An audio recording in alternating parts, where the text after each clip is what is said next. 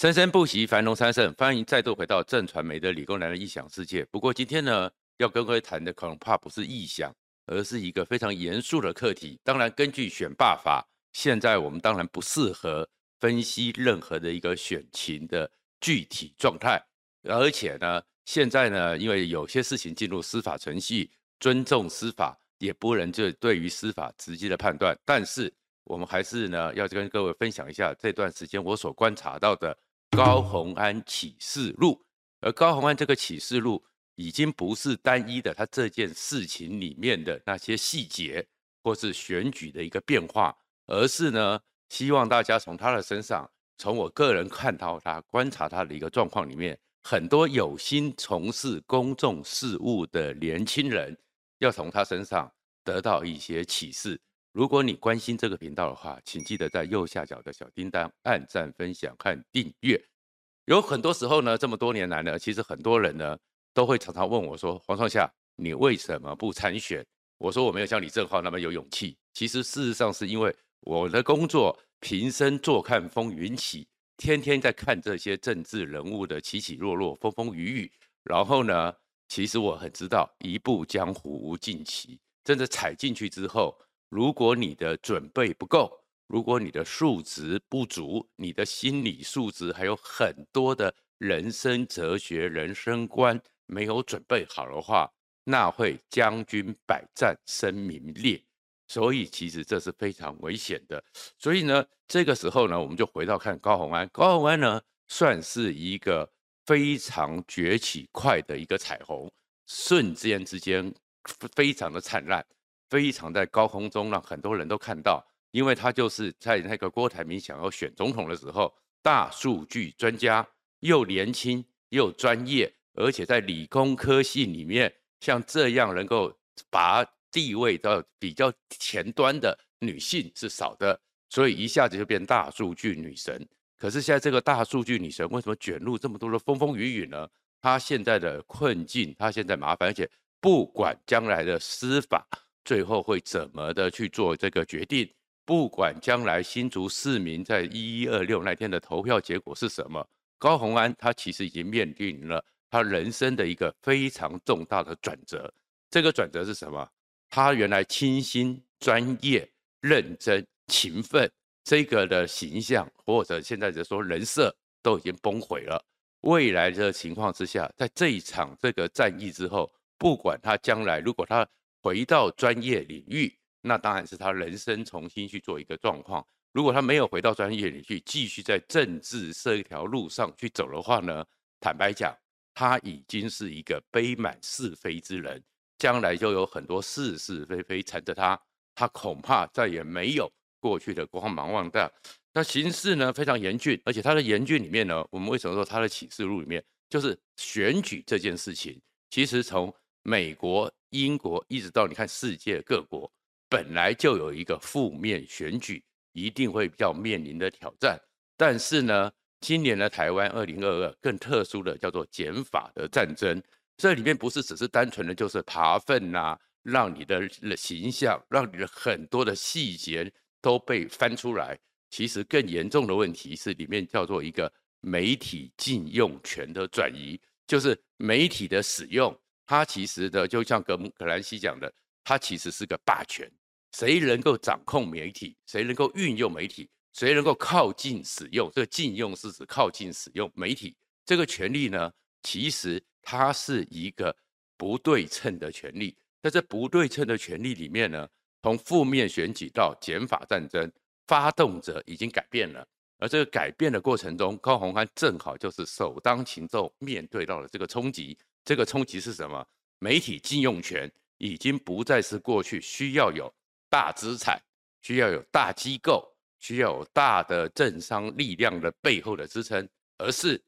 因为现在的一个媒体工具的转移，自媒体，所以你会看到高虹安真正的面对的问题，不要去扯什么背后有什么政治力量，背后有什么政商势力，因为高虹安你自己背后的政商势力。有宣董，有郭董，你的力量是很强大的，你的政治势力也有柯文哲，所以是你面对到了一群完全不对称的小助理，而小助理的逆袭其实是造成高虹安困境最大的问题。而为什么会造成小助理的逆袭？这会让很多人错愕。你也很年轻，你跟这些小助理其实你就是姐姐而已。为什么姐姐和这些弟弟妹妹最后会形成了这么大的一个反差？这才是需要检讨的。那当然在这里面呢，先科普一下，因为号称理工男嘛。理工男其实是对于法律有切身恐惧的，不像理工女哦，有些理工女是比较厉害的，可以自我诠释法律。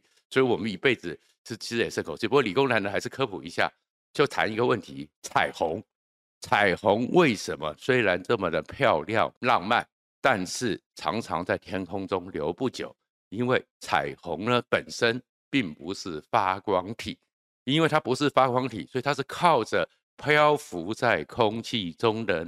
那些细微的水滴，当阳光照射的时候，产生反射和折射，所以才会让你有，因为透过那种临近的效果，产生的这种七彩斑斓，所以你看起来非常漂亮。但是只要阳光照多一点，它就因为加温了，它就整个被蒸发了，彩虹就不见了。其实为什么讲这个，就是其实高虹安他真正出了一个状况是什么？他没有想，没有去体会和反省到他的整个人生，这个这么短暂这三年的政治上的绚烂，其实是一个彩虹现象。所以面对人家用阳光来照射的时候，其实他就开始有很大的危机。怎么讲呢？第一件事情呢，其实高虹安哦，你不要天天只是在常常不自觉的讲出来说你是站在强强。巨人的肩膀上，你站在巨人的肩膀上，当然是你的能力，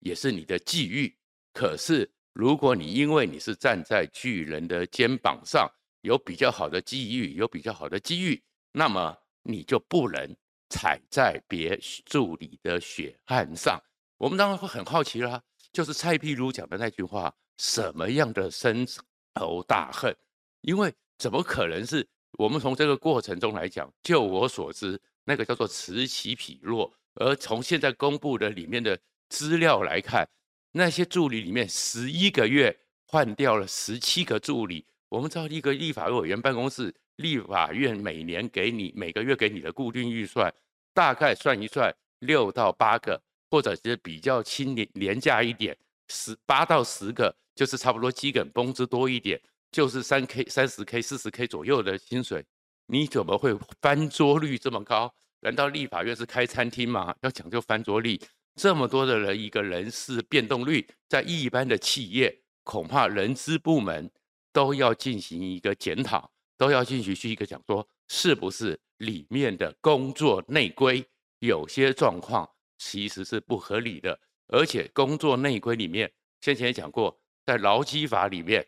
对于加班，对于下班之后是不是能够用 LINE 或各种社群软体在深夜两三点扣，然后或者是很多的状况，包含以扣薪作为纪律，这个其实都是很多时候因为劳资劳基之间，其实劳资之间其实有不对称，都是在广泛的。那作为一个正义形象，如果你在这里面出了一个状况，而且你的年纪，和你的整个历练又是有点平步青云，你怎么也会让他们服气？那这里面你要让他们服气，只有一个，你是自己真的有能量，而不是因为你只是一个三光体、折射体的彩虹。如果是自己真的一个发光体，你真的能力、真的实力强过大家，而且让大家觉得心服口服，而且你做人做事、为人处事。有一个基本上对人和人之间一个非常符合现代民主社会的尊重多元、尊重，也许你不会得到这么大的一个反扑。怎么讲呢？基本上呢，其实先前的时候，很多人对于民进党，尤其柯建铭发动的，不管你是辛辛那提的论文、资策会的一些状况，或者是最后还发动了逼迫资策会去进行了一些提告。很多人都同情高虹安，我也当时在这边讲，我也是觉得那些东西叫做权力的傲慢。高虹安虽然那一段时间表现了学历的傲慢，但是权力的傲慢是滥用了人民赋予政治力量的一个权力，所以会得到反扑。而高虹安也在那个过程中得到了很多的突然变成是反绿长旗官的一个角色。可是如果扣掉这些，我们讲实话，其实在你所处的环境之中，你比较勤奋或你比较积极，你会去把你所处环境里面的资源尽量的去运用，包含是辛辛那提，包含是资策会送你出国。其实好吧，那是你的本领，那是你的际遇，那是你的机遇。可是不要忘了，台湾社会基本上呢都重视教育，台湾社会也父母也很希望子女有更好的栽培。可是台湾社会就是有很多社会震惊的落差。讲难听一点，如果这个机遇，这个机遇给的是你的某个助理，说不定他的表现也不比你差。说不定他的表现也比你好。如果你心存你在过去的时候享用了一些别人比较没机会得到的资源，你应该是心存感激，更要谦卑，而不是这样的一个开始进去之后，好像我呢已经是超越你们了，自居上流。事实上，我认识很多真正有实力的人。我举个例子好了，Google 地区的技术方面的顶尖人物。是我高中的同学，在大学还是好朋友，到现在还常常联系。这个叫顶尖吧？他顶尖里面，他也从来没有去申请过星星那个所谓的匪逃匪。但是我们当年叫书具奖、书卷奖，他八个学习在台大最顶尖的科系里面，他拿到四五次以上。现在是 Google 最高阶的一个技术上的高阶高阶主管。他平常呢，还是只是。在做着，因为他不住在台北市，他住在桃园。桃园那边，他有时候呢，还是坐着早上通勤电车就来台北的一零一上班，然后回去也是这样子。然后你在路上，你看到他，你根本不会知道他是这么顶尖的人物。在路上呢，他穿的呢也是 hand hand 的，也是 net 的。然后呢，跟我一样，都是我们这种阿伯嘛，高腰裤，你根本看不出来他有什么不一样。我也曾经认识一个台大电机更早期的学长，他也是早期的当年的资策会，当年的资策会，然后在那个过程中接受到了 Internet，所以他也去创了一个台湾前百大跟 Internet 网络有关的硬体公司，也得到资策会的很多协助，但是他心存感激，到现在为止，光他个人的股票资产。百亿到两百亿以上，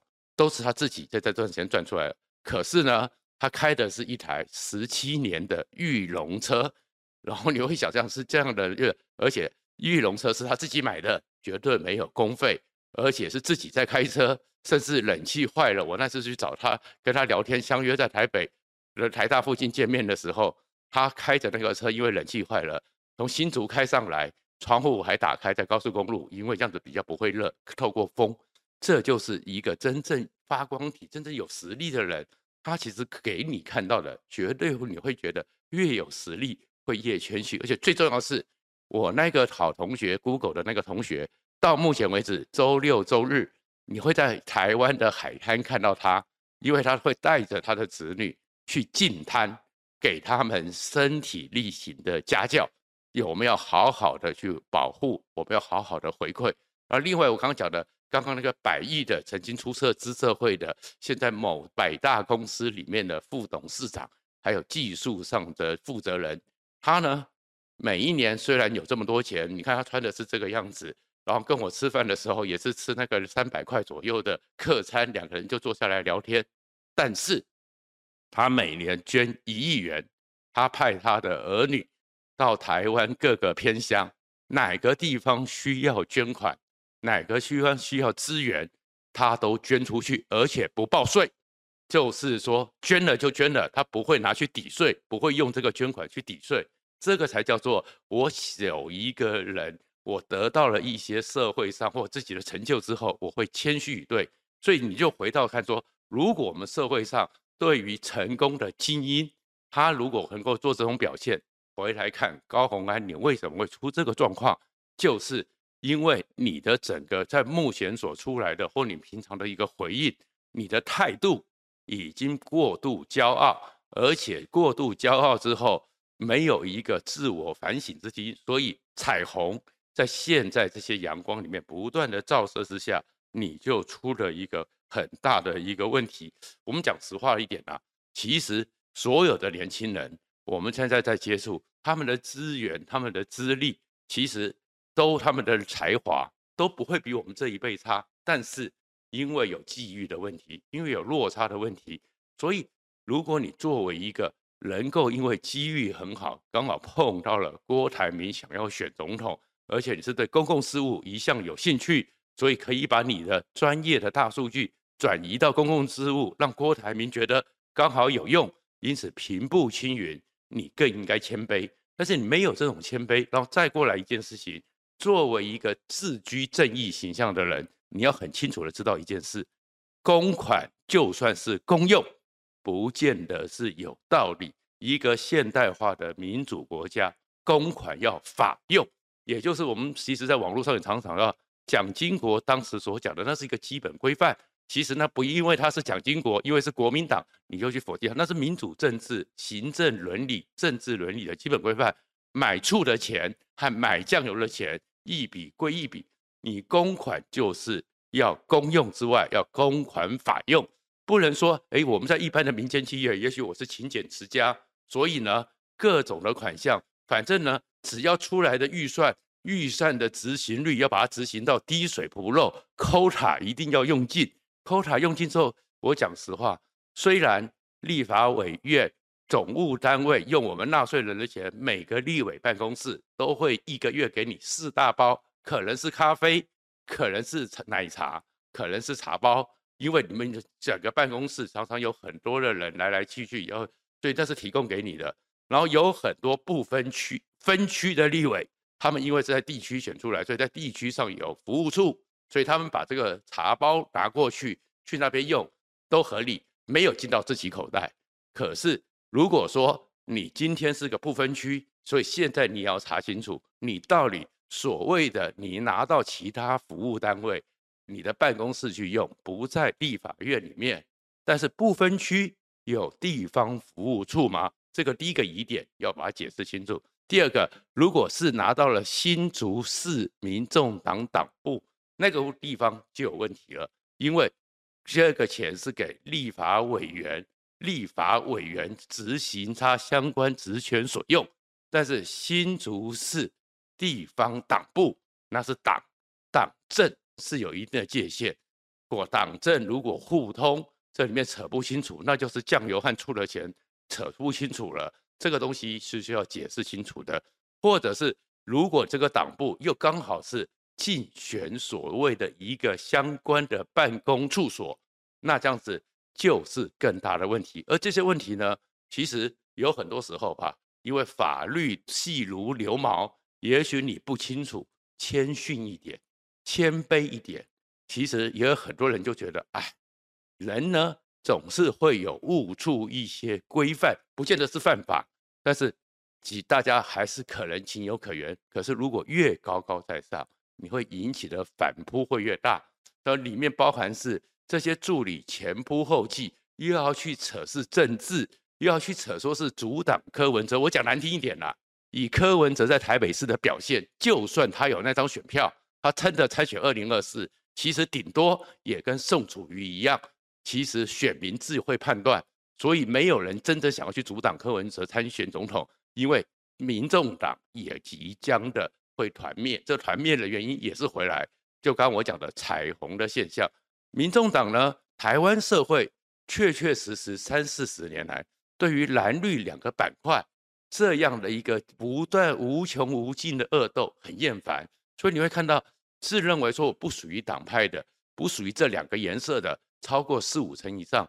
可是这个社会确实需要有一个所谓的第三种选择，但是你不能就是因为这样子的话，你走去沾光这种第三种选择。问题是你民众党呢？你的核心价值是什么？你的核心目的是什么？你的核心诉求是什么？你的核心理念呢都没有，你也是像彩虹一样，只是去折射自己出来是七彩斑斓的颜色。但是，一样，柯文哲和高虹安都是那种彩虹，这也是想说高虹安和柯文哲、民众党启示录沾光，是永远不会长久的。谢谢大家。